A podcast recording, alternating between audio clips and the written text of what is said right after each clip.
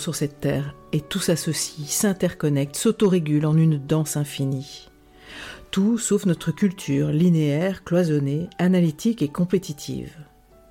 Mais cette culture soutient-elle la vie, la paix, la justice, l'amour? Et si la réponse est non, alors changeons-la.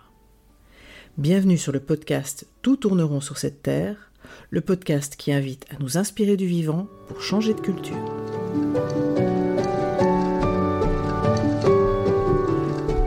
Suis Marine Simon, grande amoureuse du vivant et facilitatrice en intelligence collective et gouvernance participative. Je suis aussi l'auteur de l'ouvrage collectif Tout tourneront sur cette terre, nous sommes les seuls à l'ignorer. Mon postulat y est que l'ensemble des crises que nous vivons actuellement est dû à notre représentation du monde, aux croyances qui sous-tendent notre culture et aux actions qui en découlent. Dans ce podcast, nous explorons avec des chercheurs et chercheuses du vivant ce qui en fait les principes pour nous inspirer dans le tissage d'une nouvelle toile culturelle qui soutiendrait la vie.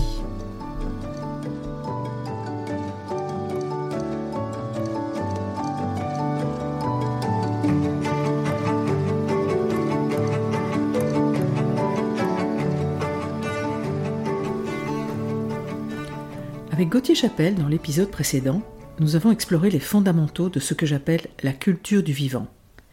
Cyclicité, circularité, interrelation, associativité, auquel Gauthier a rajouté la diversité. Nous avons cherché à rétablir notre relation avec les êtres vivants non humains, qui créent et entretiennent les conditions de la vie dont la nôtre. En effet, nous sommes de grands respirateurs, mais nous ne créons pas notre oxygène. De grands mangeurs, mais ce n'est pas nous qui avons inventé la photosynthèse permettant aux plantes de se développer et de nous nourrir au passage. Ce n'est pas nous non plus qui avons inventé la digestion, la respiration, la reproduction des mammifères, permettant d'abriter le corps étranger du fœtus à l'intérieur même du corps des femelles. Tout cela résulte d'une longue et créative évolution et du génie de nombreuses symbioses orchestrées par les pionniers microscopiques et invisibles du vivant, que sont, entre autres, les bactéries et les virus. J'accueille pour ce second épisode Hervé Covès, agronome et franciscain. Il va évoquer avec nous les corridors du ciel et de la terre, ces flux qui tiennent le vivant et qui nous échappent.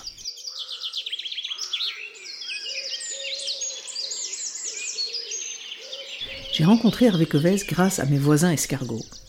Lorsque je me suis installé à l'endroit que j'habite aujourd'hui, j'ai souhaité cultiver une petite parcelle de terre au pied d'un joli muret en pierre sèche, que les escargots appellent maison. Avec beaucoup de soin, j'ai entrepris de libérer la parcelle des plantes sauvages qui y poussaient tranquillement, et j'ai semé.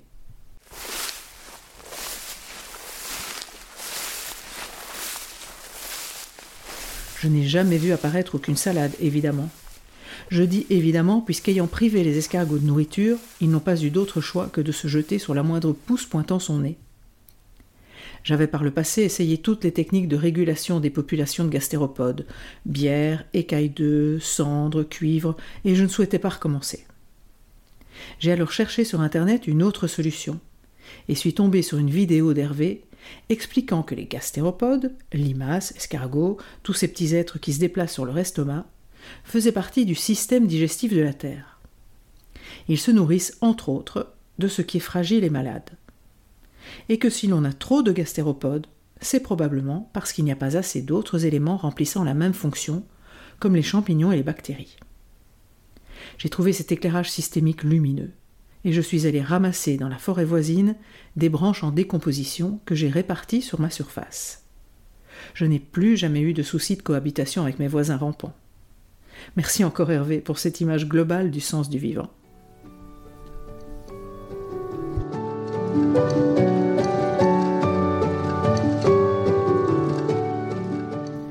Bonjour Hervé. Bonjour Marine. D'où as-tu envie de parler?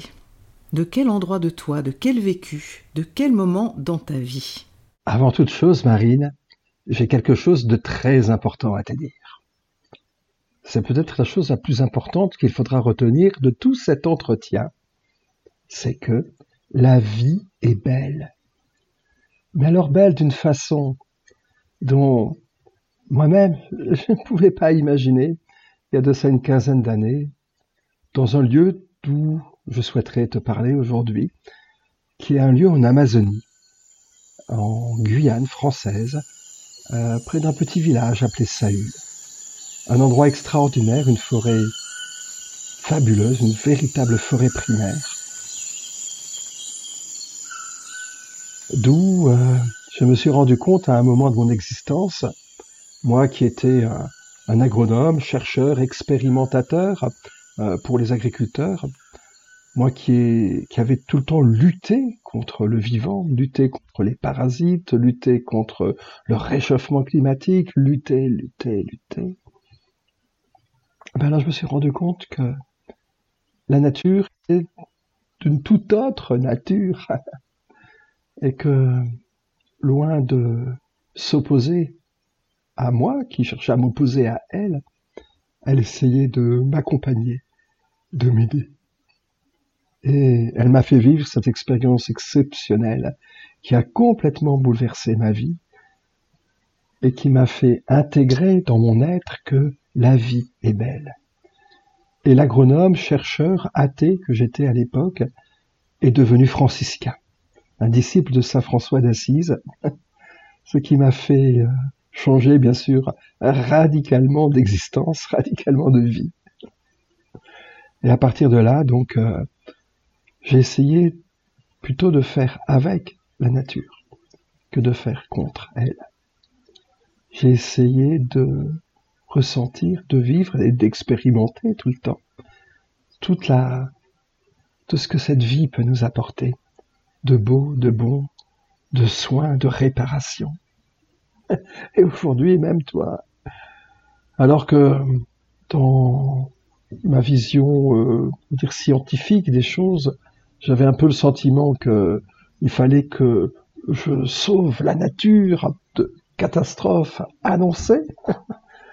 Aujourd'hui, je suis persuadé du contraire, que c'est la nature qui va nous aider à nous en sortir, que c'est la nature qui nous aidera, à condition, bien sûr, que on la laisse faire, à condition que l'on fasse avec elle, à condition qu'on fasse émerger quelque chose qui n'a encore jamais réellement existé sur Terre. Le fruit de relations amoureuses entre la Terre et l'humanité.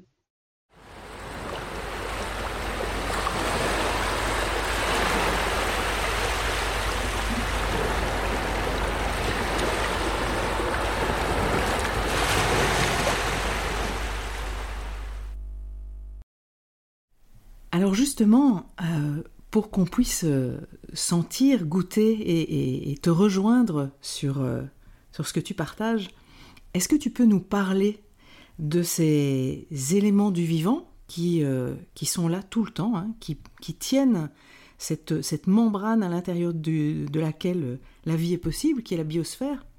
Comment ça se manifeste? Comment ça s'organise? Qu'est-ce que tu as pu observer? Qu'est-ce que tu as envie de partager sur tous ces flux, qu'ils soient de très grande euh, taille ou microscopiques euh, et qui tiennent en fait ce, vivant auquel nous devons la vie à chaque instant. Alors déjà, euh, une première constatation fait factuelle, scientifique. Alors les scientifiques ne sont pas tous d'accord dessus, mais l'essentiel de la biodiversité terrestre se trouve dans les sols en termes de nombre d'espèces, de micro-organismes, de micro-arthropodes, de toutes ces bestioles que l'on écrase et que l'on piétine sans même s'en rendre compte, que grande partie de la biodiversité terrestre est là. Dans les statistiques, ça va de 80%, autrefois on était plutôt à 20-25%, on arrive à 80%, et j'ai même vu un papier sortir à 97% de la vie terrestre se trouve dans le sol. C'est-à-dire que dans le sol, il se passe quelque chose de très important, du lien de la relation. Dans tous ces micro-organismes qui étaient sur Terre bien avant notre existence, qui constituaient une trame microbiologique à partir de laquelle toute forme de vivant a émergé. Cette trame, cette trame, comme un ferment qui travaille le monde, euh, permet l'existence de tous les êtres dits supérieurs, mais qui sont inférieurs en nombre, en diversité et, en place. Hein dans une parcelle de parcelle agricole, on va dire, une parcelle bien vivante, euh, on se dit producteur de, moutons ou de bovins, je sais pas, et, donc on va avoir 700 euh, à 800 kilos de bovins par hectare ou de moutons par hectare, mais on a 2 tonnes 5 de vers de terre. Donc avant d'être un éleveur de bovins, on est un éleveur de vers de terre. On a 3 tonnes 5 à 5 tonnes de champignons. Donc on est d'abord un éleveur de champignons, un cultivateur de champignons avant d'être un producteur. Et pour les bactéries les arthropodes, enfin, euh, dans, les, toutes les petites, euh, euh, les petites bestioles euh, unicellulaires, des protozoaires, hein, euh, ça représente de 1 tonne, de 1 tonne à 3 tonnes par hectare. Donc c'est des, quantités tout à fait prodigieuses d'êtres vivants. Et ce qui émerge de tout ça, ben, c'est ce que nous on voit avec nos sens, quelques herbes vertes, quelques buissons, quelques arbres, quelques animaux, quelques animaux sauvages. Mais la trame, ce qui est primordial, ce à partir de quoi tout se construit, c'est ce qui reste invisible. Et du coup, est-ce que tu nous décrirais ce qui se passe dans cet invisible? Que, que, font entre elles et, avec l'ensemble euh, des éléments, euh, toutes ces petites bestioles dont tu parles? Alors, je ne pourrais pas te décrire ce qu'elles font toutes parce que on le découvre à peine. On le découvre à peine. Pourtant, c'était ce n'est pas on va explorer, chercher de la vie sur Mars, dans les planètes, dans les étoiles. On envoie des sondes à travers l'espace pour essayer de communiquer avec des intelligences extraterrestres, alors qu'on ne connaît à peine ce qu'il y a sous nos propres pieds.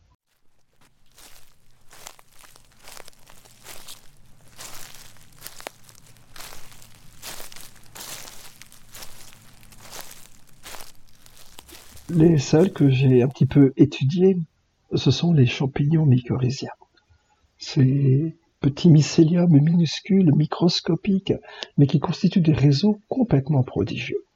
Un jour, chez une amie alsacienne, on s'amusait à calculer combien d'arbres, combien de, champignons, de filaments de mycélium il pouvait y avoir sous un arbre. Elle a un arbre tout à fait prodigieux et on a mesuré qu'il y avait, or par échantillonnage, des petits trucs qu'on a regardé au microscope, qu'il y avait sept fois et demi la distance de la Terre à la Lune de mycélium de champignons sous un seul arbre. Arbre prodigieux, certes, mais pour donner le, c'est microscopique, mais c'est immense à la fois. Et donc ces, ces mycéliums, avec tout le cortège de bactéries et de micro-organismes qu'ils nourrissent et qu'ils accompagnent, tous ces mycéliums euh, constitue en fait une trame qui met en lien notamment les plantes. Lorsqu'une plante est malade, quand elle est bien connectée sur cette trame, ben, les plantes qui sont à côté peuvent savoir qu'elle est malade.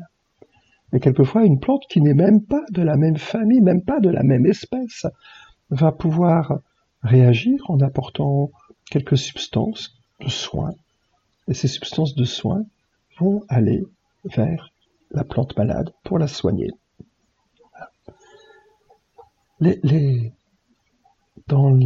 Ces micro-organismes nous montrent que tout est lié, mais nous montrent aussi que tout est donné.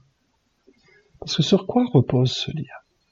Ce lien, repose sur un don fondamental, qui est que toute plante donne au sol 20% de sa sève pour nourrir tous ces micro-organismes. Ce don permet indistinctement de nourrir tous les microbes, qu'ils soient utiles, pas utiles, même quelquefois pathogènes. Tous sont nourris. Et lorsqu'une plante est malade, elle va nourrir encore plus son sol et lui apporter jusqu'à 40%, 40% de sa sève, deux fois plus. Quand on est malade, c'est un la réaction inverse que l'on a. Et quand on va mal, hein, dès qu'il y a une tempête, une, menace de guerre, les gens se précipitent pour faire plein de réserves et stocker tout ça chez eux. Non, les plantes, c'est tout le contraire. Elles se vident de tout ce qu'elles ont parce qu'elles savent que... Elles savent, c'est une façon anthropomorphique hein, de présenter les choses, mais que les réponses viennent de l'extérieur, viennent d'ailleurs, viennent de ce qui est autour. Elles forment une communauté fondamentalement symbiotique, même si beaucoup de chercheurs ont plutôt tendance à dire que la symbiose est peut-être une espèce de crête, de limite entre le parasitisme et la survie, j'ai la conviction que les êtres donnent à leur milieu, et que ce milieu, cette façon de partager, c'est ça qui génère la vie, et toujours plus de vie. Très jolie euh, façon de regarder les choses et, de voir effectivement euh, bah, tu comparais avec euh, les crises. Quand on est en crise, on a plutôt tendance effectivement à, retenir notre, notre énergie, on a plutôt tendance à la protection, on a plutôt tendance à, accumuler euh, pour nous. Euh, voilà, donc merci pour cette, leçon de, du vivant. Du vivant, du monde végétal, du monde mycélien, mycorhizien, de tous ces champignons. finalement, les bactéries font aussi ça. Tant qu'elles ont une nourriture à disposition, elles vont l'utiliser, l'utiliser, se développer. Et dès que la nourriture n'est plus là, elles vont ben, mourir tout simplement. Et dans cette mort est née en même temps une autre trame de matière organique. Si au début on avait juste un sucre, du sucre quelconque, ben là on a des, des micro-organismes qui sont constitués de protéines, de sucre, de tas de choses, donc une matière organique un petit peu plus évoluée qui va mourir et qui va permettre à une autre forme de vie d'exister, une forme de vie plus complexe, plus sophistiquée, qui à son tour va se développer, va mourir, va permettre à son tour à une autre forme de vie plus complexe, plus évoluée hein, dans le sens d'évolution euh, euh, phylogénétique, hein, l'évolution des espèces, va permettre d'évoluer. Et finalement, chaque mort est un don, un don que la vie offre à la vie, que la vie qui était offre à la vie qui vient. De percevoir notre réchauffement climatique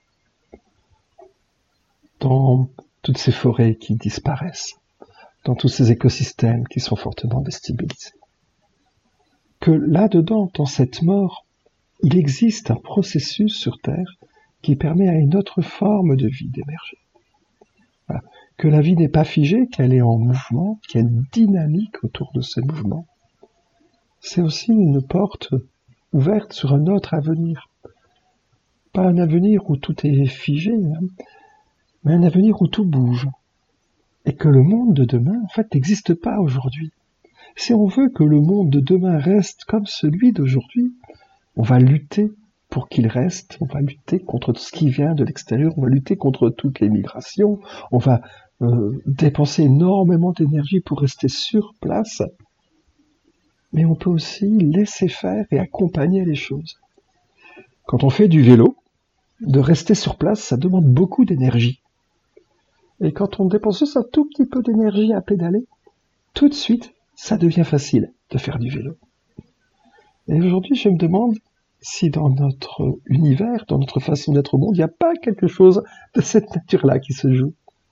Oui, oui, puis ça, ce que tu dis euh, m'évoque aussi nos propres vies. On voit bien que euh, sur le fil de nos vies, euh, les grands changements, les grandes transformations arrivent en général après des moments de crise, pas très agréables à traverser, douloureux, où on, a des, on est obligé de lâcher des choses, faire des deuils, mais où on peut vraiment sentir et goûter une renaissance dans un second temps. Et je pense qu'effectivement, à l'échelle de l'humanité, j'ai un peu l'impression que c'est ça qu'on est en train de vivre. Euh, voilà, et on est dans le moment de, euh, où, ce qu'on connaissait disparaît douloureusement, mais, euh, contient en même temps l'humus pour la naissance suivante.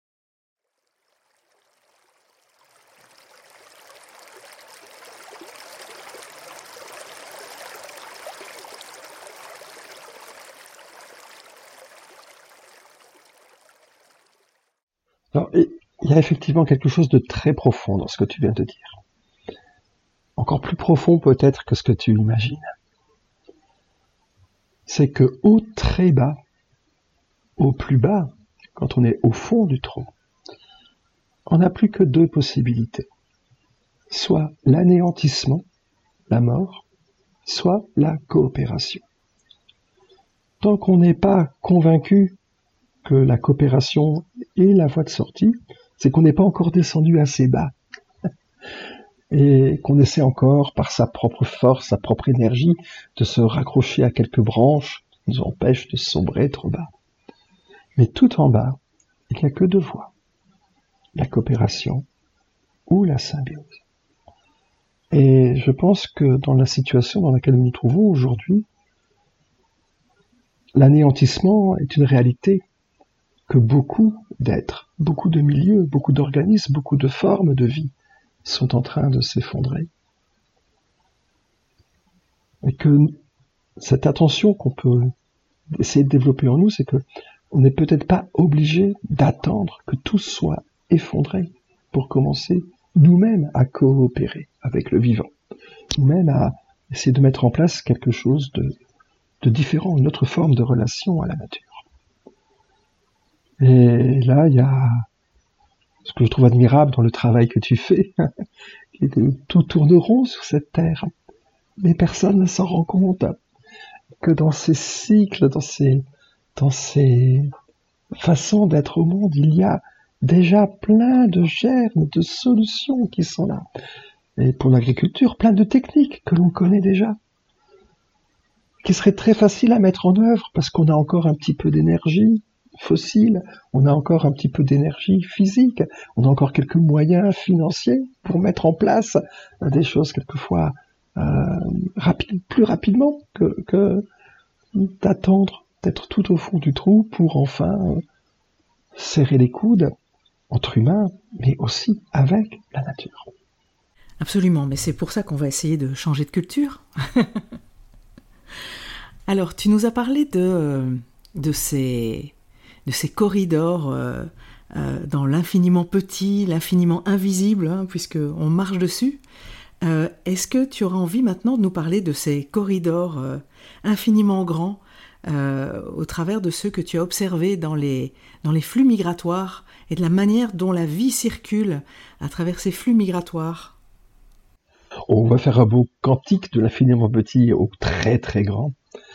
Après, on pourra peut-être faire aussi pourquoi c'est important de le faire à petite échelle pour que ça fonctionne quand c'est grand? Il y a quelques années, euh, on a vu les buis disparaître, mangés par une pyrale, hein, une chenille qui a commencé à dévaster tous nos buis et comme cette pyrale n'était pas connue de nos prédateurs habituels, des oiseaux qui mangent les chenilles, comme euh, cette pyrale était toute nouvelle, euh, il n'y avait aucun moyen de régulation dans nos écosystèmes. Cette pyrale est arrivée, tous les buis se sont effondrés. En, l'espace de deux, trois ans après cette euh, arrivée des pyrales, on a commencé à voir que des oiseaux, nos petites mésanges, plein de petits passereaux, avait pris, avait ajouté la pyrale à leur régime alimentaire. Et puis, on s'est aussi rendu compte que dans le Schleswig-Holstein, dans le nord de l'Allemagne, euh, était apparu un, virus. Là, c'était pas les là, c'était les pyrales. était apparu un virus euh, qui a commencé à, à réguler, en fait, ces pyrales. Comment est-ce que ce virus a émergé? À peu près au même moment, en Éthiopie une autre équipe de chercheurs qui allait regarder là-bas parce qu'il se trouve que il y a du buis en Éthiopie aux alentours de 2000 mètres d'altitude, qui a des pyrales qui ont été euh, connues depuis très longtemps mais qu'elles sont parfaitement régulées. Donc il y a des équipes de chercheurs qui, qui bossaient là-bas pour essayer de trouver euh, une façon euh, de lutte biologique. Hein, ils sont tombés sur le même virus. Ah, c'est étonnant. On trouve en même temps, en deux endroits de la planète, la même chose.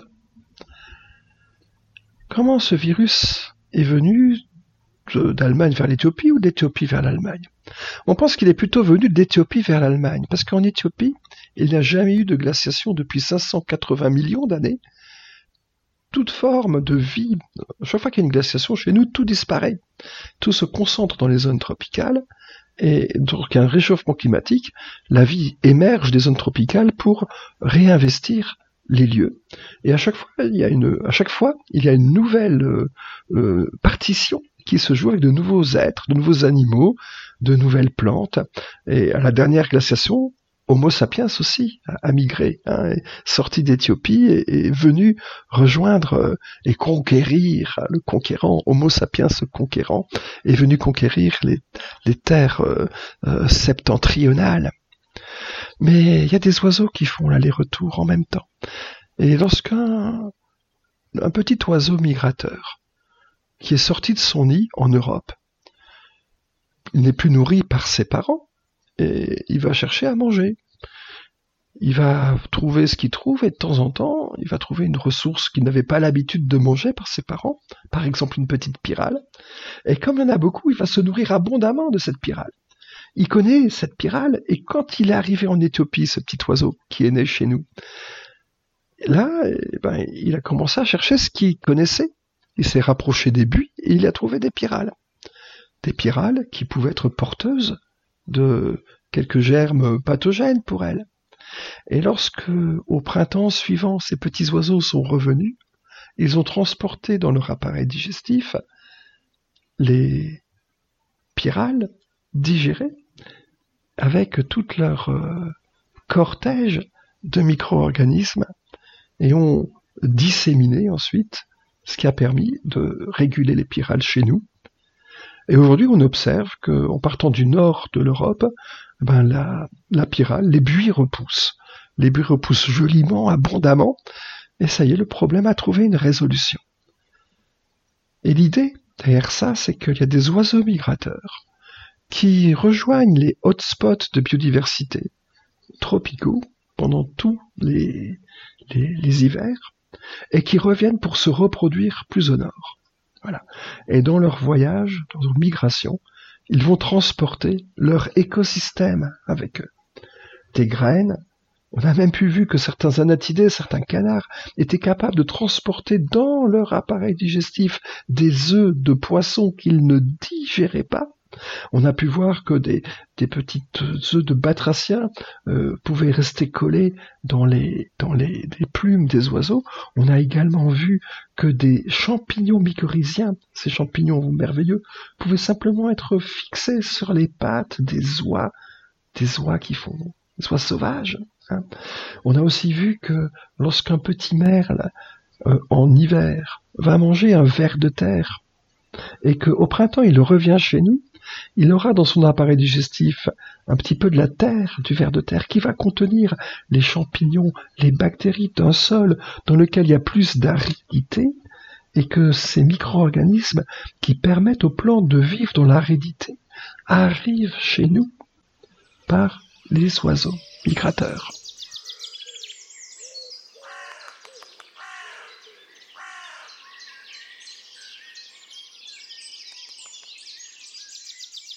Ce que je trouve vraiment touchant dans tes deux témoignages, hein, euh, celui de l'infiniment petit sous le sol et celui de l'infiniment grand de ces, flux migrateurs et de ce qui circule par là, c'est effectivement euh, cette manière dont le vivant prend soin, hein, prend soin pour obtenir des résultats qui prennent soin, qui est, le postulat de mon livre, et à quel point ça se passe de l'infiniment petit à l'infiniment grand. On est dans une même logique. Euh, voilà, qui est de tenir l'ensemble vivant et de le nourrir et de l'équilibrer sans cesse. Oui. Et après, c'est peut-être de se rendre compte que ces deux logiques sont tout à fait la même. Aujourd'hui, l'être humain a tout le temps envie de modifier le monde par des grands programmes, des grandes actions. Peut-être qu'on peut en faire. Mais la façon dont le vivant fonctionne, je ne pense pas que ce soit par des grands programmes, des grandes actions.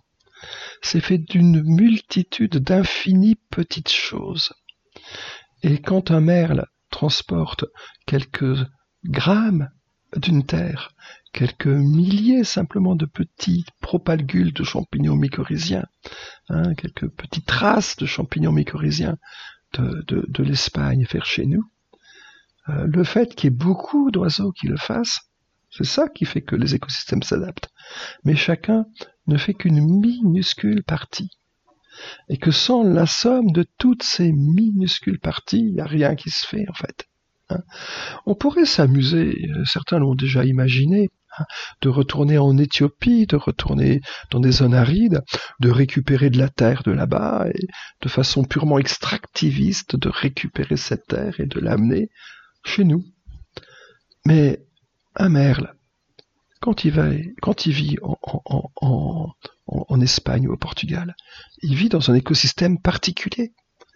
Et quand il vient chez nous, il vient dans un écosystème particulier. Et c'est cet écosystème particulier qui s'adapte avec les êtres qui vivent à l'intérieur.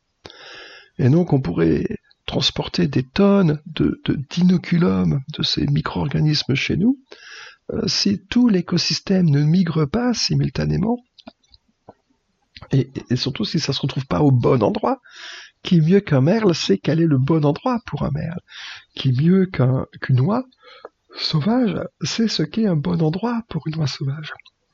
Donc c'est que le déplacement de ces inoculums se fait de façon précise. Et la précision se fait à l'échelle de l'individu.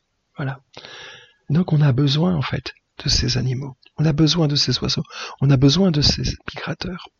Mais on dit un adage que les hirondelles ne font pas le printemps. Mais pourtant, elles le sèment.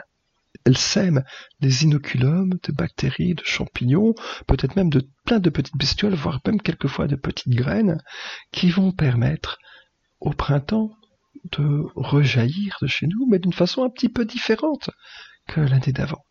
Et comme le sol, le milieu s'aridifie, eh ben, elles vont apporter des éléments qui vont permettre aux êtres qui vivent actuellement ici de mieux s'adapter à cette aridité. La question pour Homo sapiens, serait peut-être de savoir quelle est la juste façon d'agir en tant qu'Homo sapiens pour que nos propres écosystèmes puissent s'adapter à leur vitesse, hein, puissent s'adapter à nos besoins aussi. Et là, il va falloir nous apprendre à observer, à apprendre à vivre plus en phase avec la nature. Eh bien, je t'écoute sur euh, quelle est la manière dont euh, voilà, cet, être vivant que nous sommes, ce bipède que nous sommes, euh, pourrait effectivement se, relier, retourner dans cette logique du vivant, redanser avec ce vivant. Quelle est la place qu'il pourrait occuper, à ton avis? Alors, la première chose, c'est que dans cette danse, dans cette chorégraphie du vivant, c'est déjà de prendre conscience que l'on n'est pas tout seul et qu'il va falloir nous apprendre à danser avec les rossignols, avec les rouges-gorges, avec les oiseaux, avec les plantes, avec les micro-organismes, qu'il va nous falloir apprendre à vivre ensemble. J'ai appris très récemment qu'un rouge-gorge peut faire jusqu'à 2000 kilomètres de migration un petit rouge-gorge de 15 Il y en a un qui a passé tout l'hiver avec moi. Il était adorable. On a tellement sympathisé que dès que je sortais le, matin pour aller chercher du bois pour mettre dans le poêle, il, m'attendait déjà.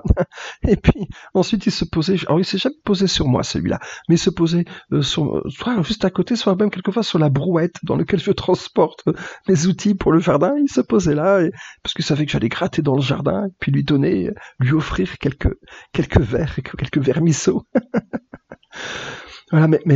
Et, que lui avait peut-être fait 2000 kilomètres pour venir euh, passer l'été, enfin passer l'hiver chez moi. Hein, et donc euh, quand, qu'en été, il va repartir euh, plus au sud. Voilà, que des petites bestioles comme ça peuvent agir. Hein. Et ce petit rouge-gorge qui, qui vit, qui a vécu avec moi cet hiver, ce petit rouge-gorge, il a marqué de son empreinte le territoire dans lequel je vis et que si moi je me suis pas déplacé de 2000 km, lui il a permis à des choses de 2000 km de chez moi d'arriver jusque chez moi. Donc déjà d'apprendre à de prendre conscience du moins qu'on n'est pas tout seul, que cette chorégraphie, cette danse de la vie euh, se fait avec plein d'autres êtres vivants. Et ensuite, euh, cette question de accueillir. On peut, Homo sapiens, notre éducation judéo-chrétienne fait quoi? Souvent on aime bien donner, on donne, on donne, on donne. Pour aider, on donne. Mais pour qu'un don fonctionne, il faut qu'il soit accueilli. Pour accueillir le don de la vie, il faut qu'on laisse une place blanche devant nous, une place vierge, un endroit dans lequel la vie puisse s'exprimer. Il faut donc du vide, un vide dans lequel on n'agit pas, mais dans lequel on laisse la nature agir.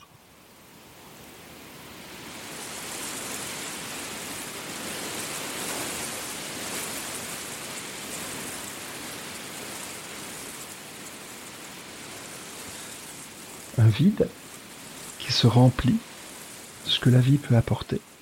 et à l'écotone, à la frontière, à la limite, à la lisière de ce vide et du plein qu'occupe mon existence, qu'occupe le paysage que, que, j'habite, eh ben, qu'à la limite entre les deux vont se créer des interactions. Et que ces interactions-là se développeront d'autant plus facilement que je m'exprimerai moi-même dans la nature. La nature, de quoi elle a besoin? Certes, de mes observations, certes peut-être d'une attention particulière, mais elle a aussi besoin de savoir qui je suis, qu'est-ce que je mange, quelles sont les graines que je dissémine? Et lorsque nos ancêtres chasseurs-cueilleurs trouvaient un fruit un petit peu plus sucré qu'un autre, ils le mangeaient et ils disséminaient les graines le long de leur chemin. Et ces graines repoussaient et faisaient que la génération suivante, les fruits étaient un petit peu plus sucrés. Et pareil avec le blé, et pareil avec toutes les plantes qu'on a soi-disant euh, domestiquées. Les plantes se sont adaptées à nos besoins au début de façon complètement passive. Et c'est ça qu'il faut essayer de retrouver. Cette capacité qu'a la nature à nous aider à répondre le mieux qu'elle peut à nos besoins. Lui laisser exprimer tout ce qu'elle peut pour que l'on vive bien, mais il faut lui dire qui on est, et notamment en y semant nos graines de ce que l'on mange, en ayant une attention particulière justement pour euh, euh, laisser émerger quelque chose d'une interaction entre nos graines et les micro-organismes qui peuvent euh, les, atteindre à ce moment-là. Oui, et en ça, finalement, tu m'avais partagé que euh, en forêt, euh, tous les animaux qui vivent dans la forêt, euh, tous les passages qu'ils tracent dans la forêt, que ce soit le blaireau, le renard ou autre, en fait trouvent sur leur, sur leur chemin tout ce dont ils ont besoin, parce qu'en fait, eux aussi, quand ils mangent quelque chose, bah, ils le rejettent par leur déjection et ça permet une, fertilité. Mais si on voit aussi tous les, les, peuples racines existants encore aujourd'hui et qui mènent pour certains des vies nomades euh, et qui, euh, qui s'en vont d'un point d'eau à un autre, ils font la même chose en fait. dès qu'ils trouvent quelque chose d'intéressant à manger, ben, soit ils en repiquent une bouture un peu plus loin, soit effectivement ils, ils sèment un noyau, une, une graine. et effectivement, pour moi, je, je, vois bien à quel point cette proposition que tu nous fais est, une invitation à entrer dans la danse du vivant, à l'accompagner. Il n'y a pas grand-chose d'autre à faire en fait que de nous inscrire dans cette, dans cette logique. Je pense que la nature est d'une telle générosité que si on lui laissait le temps, elle ferait tout ce qu'elle peut pour que nos gros tracteurs puissent bien s'intégrer dans les écosystèmes. Eux qui mangent des tas de choses, qui rejettent des, des pailles, qui rejettent dans vois, tout ce qui ressort derrière, eh ben, qu'elle ferait ce qu'elle peut Euh, pour, que ce, ces nouveaux animaux, ces nouveaux euh, êtres, du moins, qui, occupent l'espace, puissent aussi euh, bien vivre. Et, donc, cette relation qu'on a à avoir avec elle, de l'informer de qui on est, par toutes les graines. Et donc ça, ça milite quelque part. Ça milite contre la, spécialisation. Aujourd'hui, on a des formes d'agriculture qui se spécialisent dans une seule production, eh ben non, non, non, non, parce que euh, la nature va peut-être essayer de bien faire vivre le maïs, mais pas Homo sapiens. Hein. Euh, il faut arriver à, ce que la nature puisse savoir qui on est, quelles sont les graines, qu'est-ce qu'on diffuse, avec quels animaux on a l'habitude de vivre. Et elle va s'adapter en fait. J'ai vu aussi d'expériences avec les animaux tout à fait troublantes, tout à côté de chez moi. Il y a un endroit où la forêt, il y a trois parcelles qui se rejoignent. Une parcelle qui est habitée par euh, des vaches, une parcelle qui est habitée par des chevaux et une parcelle qui est restée euh, sauvage et habitée par les sangliers. La partie habitée par les sangliers est devenue une espèce de, foutoir, j'avais envie de dire, mais de, d'amas de, toutes sortes de végétation très dense, des ronciers, des, des, endroits dans lesquels les sangliers se plaisent à pouvoir se cacher. La partie où il y a les chevaux et s'est développé dans une espèce d'immense lisière parce que les chevaux ont besoin dans leur alimentation de manger des espèces ligneuses. Et en fait, on a plein de plantes de lisière qui sont apparues dans cette parcelle-là. Et la partie où a les vaches, ben, elle est devenue une prairie arborée. Hein. C'est euh, uniquement la présence des animaux qui a transformé euh, l'espace. Comment se transformerait un espace habité par les hommes hein, Aujourd'hui, il me semble que tous ces... On les appelle des rêveurs quelquefois. Tous ces gens qui, par conviction, quelquefois même par peur, par fuite de la société, de la civilisation, de cette société qui n'a pas su répondre aux promesses hein, qu'elle avait faites à, la jeunesse, ben, tous ces gens vont se retirer dans, dans des lieux, quelquefois un petit peu sauvages, y cultiver leur jardin, y mettre en place des forêts fruitières, des forêts d'abondance, de générosité, hein, dans lesquelles il y a ce qui nous représente et ce que chacun va y mettre, chacun va y mettre ce qu'il aime, ce, ce, qui fait sens pour lui. Et là-dedans, en fait, euh, se crée toute une série d'interactions qui vont permettre finalement à l'humanité de vivre de mieux en mieux. Et toutes ces petites arches, toutes ces petites oasis, comme on dit, ces oasis de vie sont autant de graines à partir desquelles la vie va réussir à rejaillir et à se redévelopper dans nos territoires.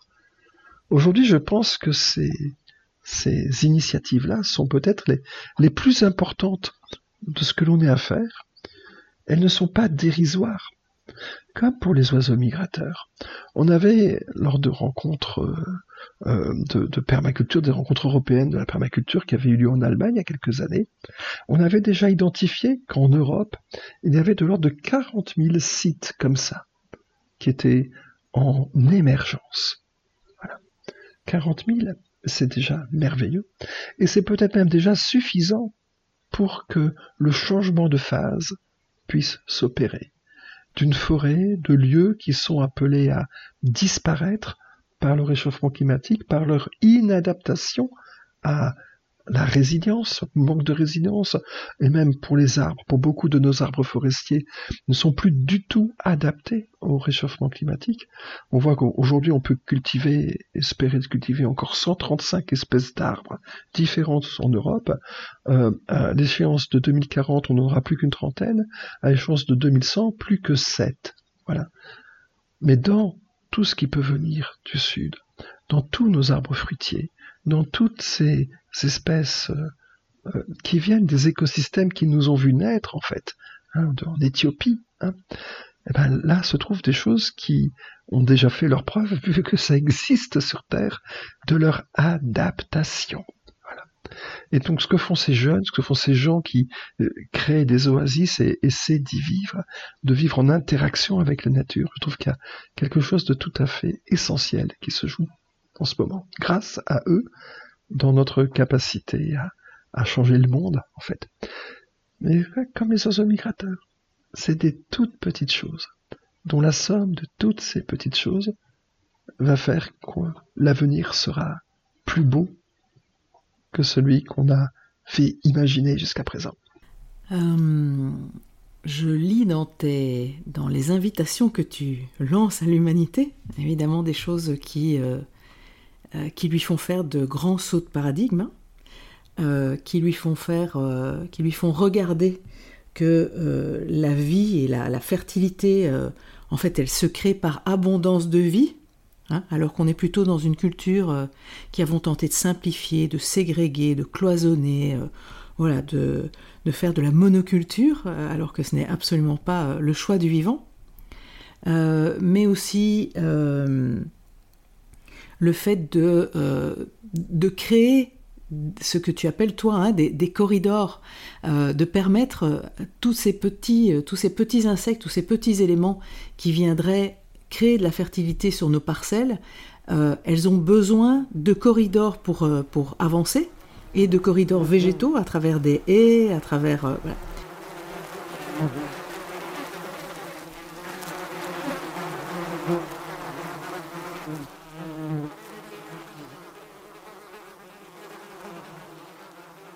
Alors qu'effectivement, bah, il suffit de regarder nos campagnes pour voir que le choix qui a été fait, euh, justement pour euh, permettre euh, l'agriculture conventionnelle, le passage de, grosses machines, a été d'éliminer les haies, mais du coup de créer de la rareté. C'est étonnant de voir comme alors que nous sommes issus d'un vivant abondant et généreux, nous avons plutôt eu tendance à créer de la rareté. Voilà. Et donc tout ça, ce sont des, des sauts de paradigme énormes. Quand tu, quand tu proposes effectivement que nous ressemions nos graines, euh, je peux imaginer que parmi les auditeurs, là, il y en a plein qui, peut-être se sont, euh, se sont dit qu'il euh, il faudrait qu'ils aillent à la jardinerie chercher des sachets de graines. Mais en fait, l'été, euh, nous, avons l'habitude de, nous débarrasser d'un lot incroyable de graines, toutes celles qui existent dans les tomates et qui sont pour chacune un pied de tomate capable d'en donner plein, euh, toutes les graines qui se trouvent dans nos courges, dans nos, melons, dans nos, dans poivrons, et que finalement, ce que l'on a, ce qu'on peut avoir tendance à mettre à la poubelle, c'est la vie. eh bien oui, des petits embryons de vie qui sont prêts à, germer pour peu qu'on leur en donne le, le loisir. J'ai peut-être plusieurs réflexions par rapport à, à, ce que tu viens de dire. Déjà, ces corridors, ces passages qu'il y a entre les hotspots de vie, la vie, elle va des endroits où il y en a beaucoup vers des endroits où il y en a moins, du plus vers le moins. Quand il y a un vide quelque part, il vient se combler par quelque chose qui vient d'un endroit où il y a plus de vie vers là où il y a moins de vie. Et donc toutes ces oasis, ce sont des hotspots de biodiversité dans lesquels il y a plus de vie. Et ensuite, comment est-ce qu'elle fait pour émerger, pour sortir de ces hotspots? Si, si chaque personne qui a une oasis euh, veillait à essayer de créer des petits corridors biologiques. Alors, où les créer? Ben là, quelquefois où ils existent déjà, le long de cours d'eau, le long des chemins, le long de lieux publics, euh, dans certains secteurs, de se réapproprier ces terres communes dans lesquelles on pourrait aussi élargir nos forêts et jardins, nos forêts comestibles, y semer d'autres graines, et pas que des graines de nos chênes, de nos hêtres, de nos, de nos conifères qui sont en train de, de migrer eux-mêmes plus en haut en altitude et plus au sud, euh, plus au nord plutôt, mais de, de, de permettre justement à, d'autres plantes d'investir ces lieux, d'autres arbres, d'autres écosystèmes. Voilà, et, ça, c'est, simple à faire. Pour moi, tout seul, toi, à chaque fois que je vais me balader, euh, quand je pars, et alors en été j'aime bien manger des fruits dans le jardin, je récupère quelques-uns dans ma poche, et puis au fur et à mesure que je me balade, je sème les noyaux. C'est rien à faire. Mais ça fait 20 ans que j'habite ici, et autour de chez moi, tout le chemin aujourd'hui sont pleins d'arbres fruitiers sauvages, et quelquefois je m'amuse même à les greffer pour que les promeneurs puissent bénéficier d'une belle prune ou d'une pêche juteuse et, délicieuse. Hein. Et puis ils la mangeront et puis ils dissémineront aussi un noyau un petit peu plus loin. Mais après ces corridors, il y a aussi un autre euh, aspect qui, qui peut être attristant, c'est que il y a 100, 150 ans, il y avait dix fois plus d'oiseaux migrateurs qu'aujourd'hui. Il y a 100, 150 ans, il y avait beaucoup plus de vie sauvage qu'aujourd'hui.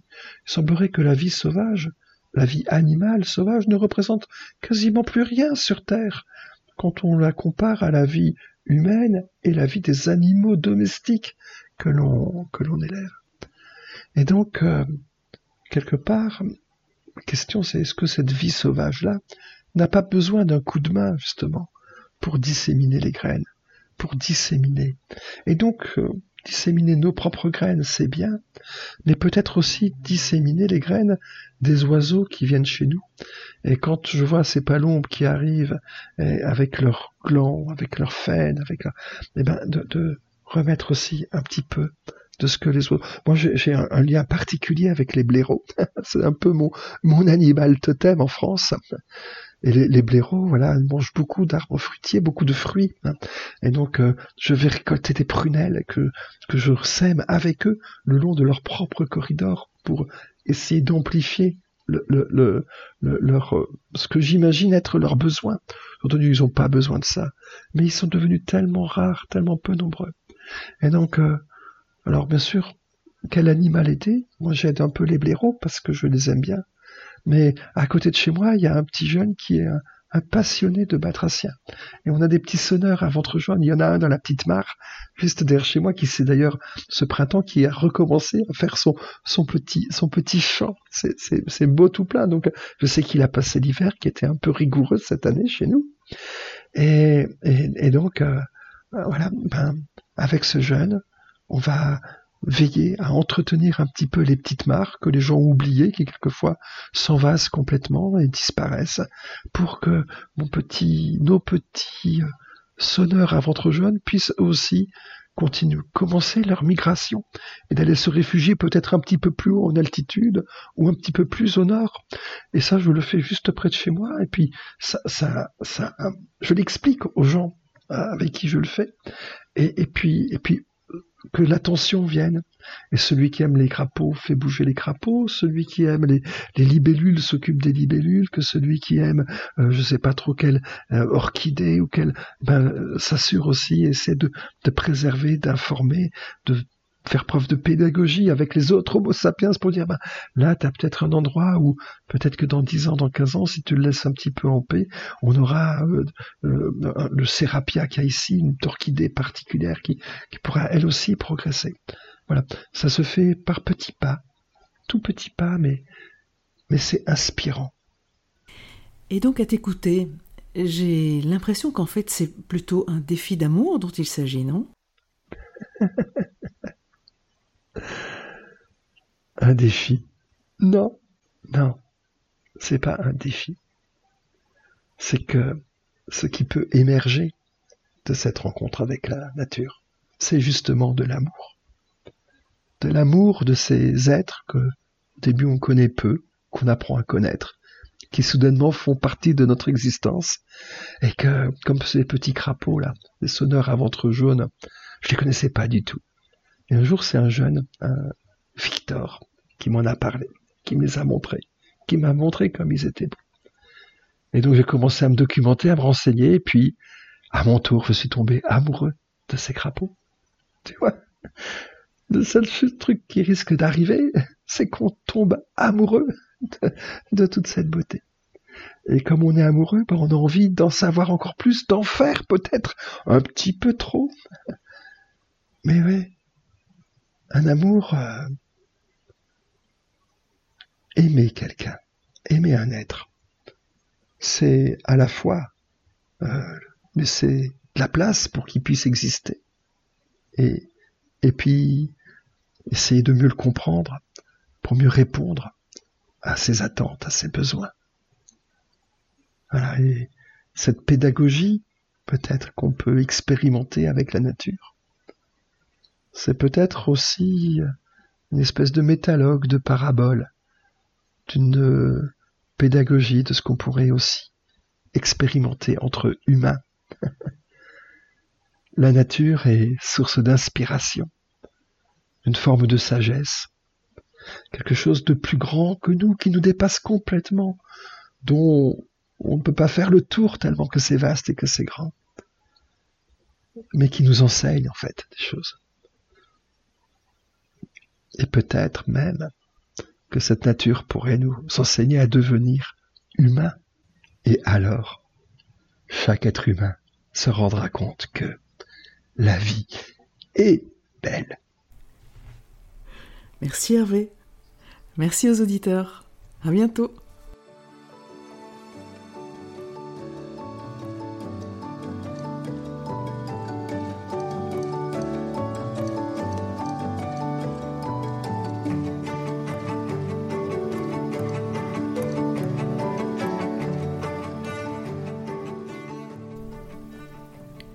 Cet épisode, Hervé nous a révélé à quel point la vie est belle. Belle d'une multitude de petites choses générées par une multitude d'êtres vivants qui souvent nous échappent et qui permettent aux vivants d'être ce grand corps en évolution permanente. Parmi ces êtres, tous ceux qui peuplent le sol, sur lesquels nous marchons allègrement, champignons, bactéries, arthropodes et autres. Ils constitueraient de 80 à 97% de la vie, ce sont eux qui créent le ferment qui permet à tous les autres êtres dits supérieurs, comme nous, d'exister. Parmi eux aussi, les oiseaux, qui par leur flux migratoire emportent un peu de l'écosystème qu'ils quittent vers l'écosystème qu'ils rejoignent, et participent ainsi à faire circuler les solutions que le vivant trouve à ces problématiques, espèces invasives, virus et autres. Tout dans le vivant d'Hervé est lié et donné, de l'infiniment petit et invisible à l'infiniment grand. Et tout prend soin de l'ensemble pour que cette grande toile ne se déchire pas. Dans l'épisode suivant, Frédérica Van journaliste et auteur, évoquera comment certains peuples que l'on appelle premiers, autochtones, racines, ont gardé leur culture, leur représentation du monde et la conscience de leur place sur Terre, profondément enchevêtrés au principe du vivant. Comme cette cyclicité, cette circularité, cette attention aux interrelations, cette associativité entre tous les éléments, ne sont pas seulement valables pour le vivant biologique, mais que nous pouvons aussi, en tant qu'espèce, faire découler notre culture de cette sagesse millénaire. Rendez-vous début mai. Et si vous avez envie de venir réfléchir avec nous sur le sujet de la culture du vivant et sur les manières dont elle peut nous inspirer, je vous invite à nous rejoindre pour le festival Tout tourneront sur cette terre les 4 et 5 juin aux Amanins en Drôme. Vous trouverez le lien vers cet événement dans le texte de présentation de cet épisode. Au plaisir de vous y retrouver.